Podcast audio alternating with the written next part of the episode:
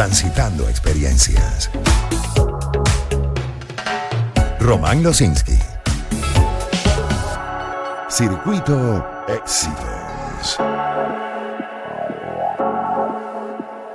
7:44 minutos de la mañana. Mire, ocurre con mucha frecuencia. Hay un concierto en el país y se encienden las redes sociales. Eh, hablan del empresario que trae al artista, se habla del origen de los fondos, se habla del patrocinio, se habla de los asistentes, del sitio de presentación, de la organización, de la logística, se habla de los precios de las entradas y largo, largo, largo, etcétera. Luis Miguel el más reciente, ¿no? Gran concierto, Luis Miguel, grande en tamaño, en dimensiones, quiero decir, en logística. Eh, y, de ese evento hablaremos como muestra, que no nada más de ese evento. En cualquier caso, hacer un evento masivo requiere de ciertas condiciones. Estamos hablando de espacio, de logística para el ingreso, durante el evento, para la salida de la gente. Eh, los artistas necesitan claramente un audio, una iluminación de calidad, pero, pero la gente, la gente debería ser el centro, porque la gente paga una entrada por un espectáculo de calidad. Y el espectáculo no es solo el show, es toda la experiencia desde la llegada. Es que salgo de mi casa hasta que regreso a ella, porque la empresa productora en todo caso lo que tiene que brindar es un servicio y el espectador merece respeto por eso que está pagando. Y de todo esto queremos conversar y por eso dos invitados. En el estudio, Albe Pérez, promotora cultural. Albe, siempre un gusto saludarte. ¿Cómo estás? Gracias, Román. Encantada de estar aquí. Bueno, un tema tan, tan en el tapete. Todo, totalmente. y Jorge Roy Gratero lo tenemos en la línea telefónica, actor, productor, experto en cine, host de Sin Spoiler. Jorge, qué gusto verte, escucharte, perdón. Igual, Román, gracias por la invitación y un gusto también compartir con Albe. Albe, comencemos por lo que llaman los venues, los sitios, los lugares donde se hacen los eventos. Los habituales en Venezuela, ¿cuáles eran? El Poliedro, el Teatro Teresa Carreño, en menor medida la Concha Acústica de Bellomonte, pero también allí, digamos, de los más importantes, ¿no? Eh, sume algunas salas de algunas, de algunas empresas privadas o de algunas alcaldías también. Anfiteatro El Latillo, se me ocurre por mencionar una menos habituales, de pronto el estacionamiento del Poliedro, donde se hicieron tantos conciertos en su momento, recuerdo particularmente el concierto de Peter Gabriel, por ejemplo, allí. El estadio de béisbol, el viejo, el de la Rinconada, en alguna ocasión el aeropuerto de la Carlota ha servido también de venue. Y los nuevos, bueno, el estacionamiento del CCCT, donde se han hecho tantos, eh, el Monumental ahora, el Simón Bolívar. ¿Qué condiciones necesita un espacio, Albe, para ser utilizado para un concierto, sobre todo un gran concierto? Claro. A ver, los conciertos masivos, tú lo, los eventos masivos, no nada más los conciertos. Los eventos masivos, lo acabas de decir, necesitan una, una logística muy compleja, una logística que, que siempre, y eso hay que tenerlo claro, va a impactar a la ciudad, independientemente de lo muy bien organizado que esté. Cuando hablamos de la movilización de 30 mil personas, 40 mil personas, 90 mil personas en el, en el Bernabéu, cuando hay partidos de Real Madrid, eh, hay un momento en el que la ciudad se ve impactada. ¿Qué sucede allí? Em, no es tanto, y lo que vas a decir tú también, es el respeto hacia eh, el espectador y hacia el ciudadano. Estamos claros que el acceso de una cantidad importante de personas en un recinto siempre va a impactar a la ciudad y al entorno sin embargo, aquí lo que hay que tener claro, pues, es la, toda la logística que hay alrededor. ¿Cuáles calles se trancan o cuál es, cómo, es el, cuál es la logística que se monta para que la gente entre, para que la gente salga en caso de alguna emergencia y luego para que los espectadores desalojen el recinto lo menos traumático posible, en el menor tiempo posible y de la manera más, más cívica posible, sin dañar a la infraestructura. Em, evidentemente, bueno, los espacios necesitan, pues lo que ya todos sabemos, lo acabas de decir tú, maravilloso, ¿sabes? Desde los servicios más básicos hasta, pues, una buena acústica, buena, buena iluminación, ¿no sabes? todo lo que esperamos quienes pagamos por una entrada para ir a un evento. Sin embargo, yo creo que aquí eh, tenemos que rescatar y pensar que em, en el caso en particular, por ejemplo, del Estadio Monumental, es un recinto que se instala, que se construye en una ciudad que tiene las mismas vías eh, de acceso desde que hace, bueno, imagínate, desde que se hicieron en, el, en los años 60, pues, ¿no? Eh, con lo cual, no, es, no se crea un espacio integral, digamos, donde tienes el recinto a quien el acceso, digamos, es, particular para él, sino que estamos entrando en una ciudad ya, ya ensamblada, bastante colapsada ya de por sí, y entra esta obra enorme en un momento pues en, en el que los servicios eh, están en un nivel bastante fallido. Que no es levantar el estadio, porque el estadio es espectacular. Es espectacular. Es, es un estadio de grandes ligas. Sí, sí, es un sí, estadio maravilloso. El tema es todo El entorno. el entorno, porque estamos hablando que, de que los dos accesos son dos de las principales arterias de esa zona. Viales, Estamos claro. hablando de la Valle Coche, que es salida y entrada a la ciudad de Caracas, y luego la, la vía panamericana que se vieron, Claro. por ejemplo, el pasado día lunes, el día del concierto de Luis Miguel, absolutamente, Absolutamente colapsadas. atestadas, absolutamente colapsadas. Entonces es el estacionamiento, es el traslado, es el transporte, es la logística que llega. Eh, eh, yo vi eh, a, a Jorge Roy. Y, y yo quisiera, Jorge, no concentrarnos en el concierto de Luis Miguel y lo que generó, que por supuesto lo mencionaremos porque es el más reciente y levantó muchas críticas, pero, pero quiero que compartas tu experiencia de cómo fue el acceso, de cómo fue la llegada, porque habría que separar lo que fue la entrada y la salida de lo que fue el espectáculo. Jorge. Total, total, Román, y, y la verdad es que eso a mí me parece importantísimo, porque una vez que ya entrabas al estadio y te deslumbra lo maravilloso que es ese venue y, y tener algo de ese nivel aquí, mucha gente, el comentario adentro era, bueno, pero va a valer la pena las cinco horas, cuatro horas, y la verdad es que no se trata de eso, eh, Mm. no se trata de valer la pena, porque sabemos que Luis Miguel va a dar un buen show y sabemos que ese estadio es una maravilla, pero eh, lo que necesitamos entender como espectadores es que tiene que haber un respeto y una logística que va incluido con el, desde el momento que tú compras ese ticket. Y, y la verdad es que aquí los protocolos de seguridad y de logística que se tomaron como decisión para este concierto, no, no sé en qué pensaron, porque la verdad es que no había ninguna lógica detrás de ellos. Eh, eran unas filas desproporcionadas con unos controles accesos que eh, controlados por un personal de, de policía, que no es un personal de seguridad privado que quizás tiene el entrenamiento o la, o la logística ya este, como cuadriculada. Y luego, este, eh, una vez que lograbas de tres horas, cuatro horas de filas, que por lo menos en mi caso fueron casi cuatro horas de fila, tenías la esperanza de que ya ibas a llegar y no, resulta que había que ese embudo de ese sentido pasar y entrar en una carpa minúscula donde te dividían por entradas para luego volverte a unir con la misma gente. O sea, no- Exactamente. no, no había como ningún tipo de lógica detrás del protocolo. Y eh, la verdad es que generó un agotamiento porque ya de, de por sí el estadio tiene unas condiciones para entrar, unas escaleras que son complicadas, que no son accesibles para personas minusválidas o para... Entonces, bueno, si ya venías con todo este cansancio, el llegar y entrar al estadio también fue todo un reto. Entonces, dice, ¿cómo es posible que en el momento que el estadio va a recibir más gente hasta ahora, que este concierto se anunció hace seis meses, Sí, ¿cómo señor. no cómo no se ensayaron protocolos para esto, cómo no se tomaron todas las, previ- las previsiones, porque lo que generó, generó este caos es que al final dejaran entrada prácticamente libre la mayoría de las personas sin recibir, sin que les cortaran ni siquiera su entrada. Este, cualquier persona podía entrar con cualquier tipo de artefacto a, a ese a ese estadio porque no había chequeo de seguridad, no te revisaban los bolsos, nada. Entonces, la verdad es que fue una gran Sí. cuestión de suerte que no sucediera una tragedia Sí. y, y estas cosas hay que, eh, como espectador, debemos exigirlas y debemos Claro. este, también denunciarlas para, para tratar de mejorar, porque Claro. de eso se trata. Queremos que vengan todos los artistas aquí. Tenemos venues chéveres y, y qué bueno, y las ganas del público de ir, que eso es importantísimo. Sí. Pero hasta que no tengamos la logística, yo creo que eh, no, no podemos arriesgarnos a hacer estas cosas, porque al final este puede ser un resultado muy, muy complicado, Claro. como hemos visto en otros conciertos masivos en otras partes del mundo. Jorge, Albe, preocupa además leer de gente vinculada al mundo del espectáculo, que tiene experiencia, que tiene años vinculada a este medio, justificar que los errores que se cometieron, por ejemplo, en este concierto, como en otros, recuerdo uno que encontraron a un funcionario con un arma en uno de los conciertos del estacionamiento del Sí, CCCT. sí. De nuevo, esto no tiene que ver exclusivamente con Luis Miguel, pero es un buen ejemplo, además por lo reciente.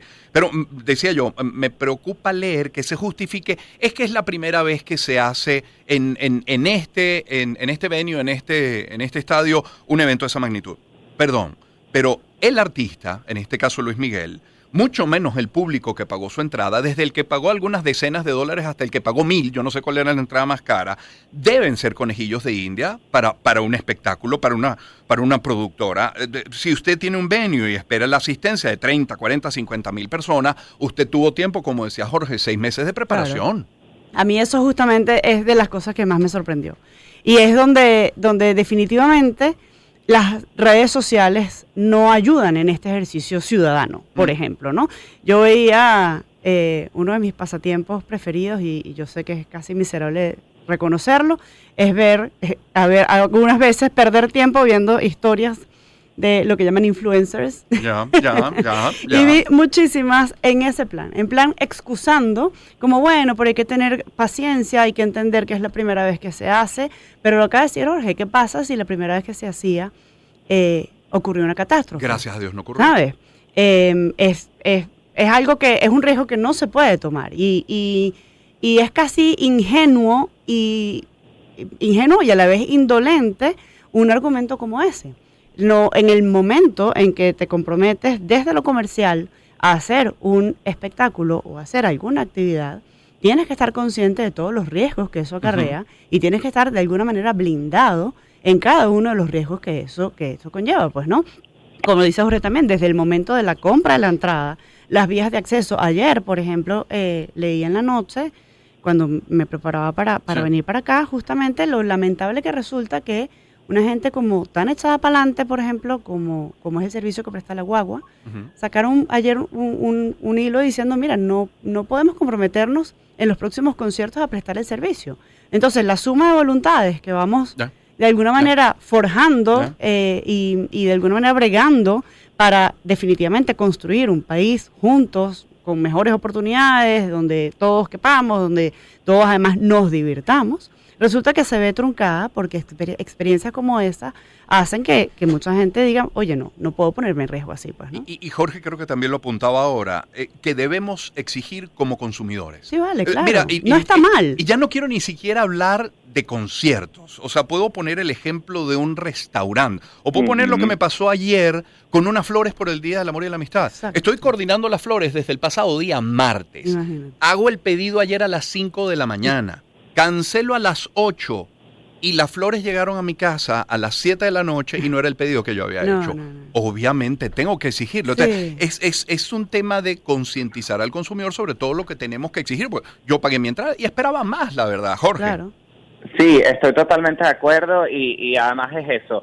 Eh, hay muchas personas que tienen plataformas importantes en sus redes sociales y que, bueno, muchas veces la utilizan para mensajes positivos y cosas y el hecho de que muchos de ellos vivieran una experiencia preferencial este, que los llevó a estar en primera fila y disfrutar del super show que ofreció Luis Miguel, no te hace eh, el desconocer la experiencia que vivió el gran, la gran mayoría, que fue una muy mala experiencia, una experiencia insegura, una experiencia llena de caos. Entonces, eso hay que reconocerlo, porque es que si no, no avanzamos. Entonces, si, si mi interés está en decir, ay, bueno, yo sí lo disfruté, es una cosa como muy egoísta, porque al final este concierto vino a Venezuela, somos todos venezolanos y queremos Mm. que este no sea, que esto sea como lo cotidiano, que podamos tener estas giras mundiales aquí en Venezuela. Pero hasta que no descifremos la logística, hasta que no este te- tengamos, porque la verdad es que ayer, el, el día de Luis Miguel, el, el- se demostró que somos unas personas muy nobles y, y dentro de todo estamos También como por el target, ¿eh? por el target. Claro, por el Ujú. target. También creo que tiene que ver. Pero justamente eh, es un poco preocupante que vienen conciertos muy seguidos, eh, de targets muy distintos, totalmente agotados. Entonces, eh, da mucho que pensar de, de, de cómo van a estar preparadas las instalaciones para esto, porque sin duda eh, empezar con este precedente es muy Sí. negativo. Y, y la verdad es que queremos todos, queremos que en Venezuela pasen cosas increíbles, que podamos disfrutar de la cultura a nivel mundial como, como ofrecen estos conciertos, pero hasta que estas condiciones logísticas no se den y, y todos eh, ayudemos y contribuyamos desde lo Mm. que podemos, desde el espectador que, oye, tuvo una mala experiencia y quiere sugerir algo para mejorar, hasta los promotores, los influencers y todos los que se encargan de comunicar alrededor de estos eventos, tenemos que colaborar para que esto mejore, porque si no, bueno, ve- la- va a suceder un caso lamentable que nadie quiere que pase. pues. Ale, yo, fíjate que no hemos entrado en asuntos que, que son delicados como el tema, por ejemplo, patrocinios, empresarios, porque es un debate que es aún Sí. más sensible, además es un debate que polariza. Me he querido concentrar en esta conversación en dos partes fundamentales de un evento, que es por una la organización, la logística, la entrada y la salida, y luego el espectáculo, el show, Sí, lo, que, lo total. que hizo Luis Miguel en esa termina, y de nuevo, Luis Miguel como ejemplo, pero aplica para cualquier espectáculo. Van de la mano, organización y show van de la mano. Si una falla, se arruina la experiencia. Absolutamente, absolutamente. Y, y, y es una y yo, yo coincido contigo, eh, es, es un debate en este momento infructuoso ponerse a, a juzgar eh, otros aspectos. O sea, yo creo que Como lo- que juzga al que va y que genuinamente Sí, trabaja para sí, comprarse sí. su entrada. Entonces, bueno, si usted vive en Venezuela y, y genuinamente trabaja y se hace con su dinero y ahorra y se compra su entrada, usted está en todo su derecho de brindarse a usted y a su familia el mejor espectáculo, la mejor vida posible, la mejor calidad de vida que, Sí, que- que le total, permita su bolsillo. Si hablamos de ser democráticos, tenemos que ser democráticos en todo, hasta hasta en todo, pues, ¿no? Entonces, yo creo que eso no es- definitivamente no es No. no, es el debate, pero pero sí eh, esto que venimos hablando, pues sí, definitivamente hay que poner el ojo. No significa ser haters cuando decimos las cosas no salieron bien. Eh, no estamos hablando de, de mm, a ver, de experiencias, eso, que no cuestan, que no tienen una logística atrás. O sea, estamos hablando de algo que todos damos por sentado que es serio. Cuando montamos un espectáculo para Sí. 30 mil personas, damos por sentado que quien está detrás de eso tiene que saber, y, tiene- y si no sabe, tiene que asesorarse. Claro. Y tiene, como decía Jorge hace un ratico, tiene seis meses de preparación para llevar adelante esto. Ahora se nos monta una retahíla de conciertos uno tras otro. Yo, bueno, honestamente espero de verdad que esa logística mejore. Es complejo, sé que es complejo, Sí, insisto. eh, sí. Yo hace muy poco tuve la oportunidad de ver a Harry Styles en Madrid y, y era un colapso también, un colapso que duró media hora. ¿Sabes? Claro. En lo que abrieron la puerta, la gente entró normal y sin ningún problema, pues, ¿no? Entonces, hay como que, que, que impulsar eso. Hay o sea, formas No de- significa que no va a haber cola, no significa que no va a colapsar la, la valla de coche, es el día del concierto próximo que haya, solo que tiene que ser de una manera que impacte lo menos posible a la ciudad en general, pues, ¿no? Sí. Eh, yo les quiero agradecer a ustedes por esta conversación. Albe, gracias además por Mm. venir al estudio. No, encantada siempre. Albe Pérez es promotora cultural y Jorge vía telefónica, Jorge Roy Graterol, actor, productor, experto en cine, host de Sin Spoiler. Abrazo, Jorge. Gracias, Román. Gracias, Albert. Saludos. Yo además, en, en este último comentario me robo un minuto, eh, no, no, no los comprometo a ninguno de los dos, ni a, ni a Jorge, ni a Albe, pero mi experiencia de ese día, yo creo que hay que destacar dos cosas, desorganización y falta de información, creo que fue lo que prevaleció ese día.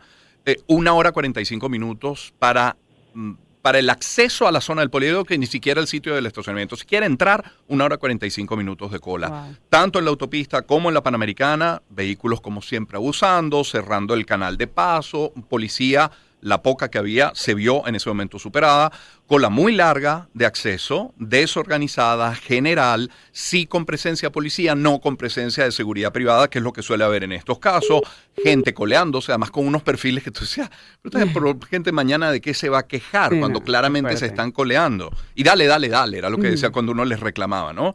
Eh, varios filtros, como decía Jorge, filtros que parecían separar unas entradas de otras y luego volvían, Terminaban otra vez en el embudo. volvían otra vez como en un embudo y hasta en tres ocasiones. Muy escaso personal para consultar en qué lugar correspondía. A mí nunca me pidieron la entrada, tuve que sacarla yo y decirle, disculpa, este asiento dónde es y así poder llegar al sitio esperando que no estuviera ocupado. Exacto. Porque con aquel acceso lo lógico Cualquier hubiera cosa puede sido suceder, de nuevo hablar de la civilidad de quienes, de quienes fueron, ¿no? Mm. Eh, nadie, repito, solicitó la entrada para verificarla. Yo salí de la casa a las 5 de la tarde, me senté a las 8 y 30 de la noche Imagínate. para poder, olvídate hacer una cola para alimentos y bebidas, Nada ni hablar, o sea, no había forma.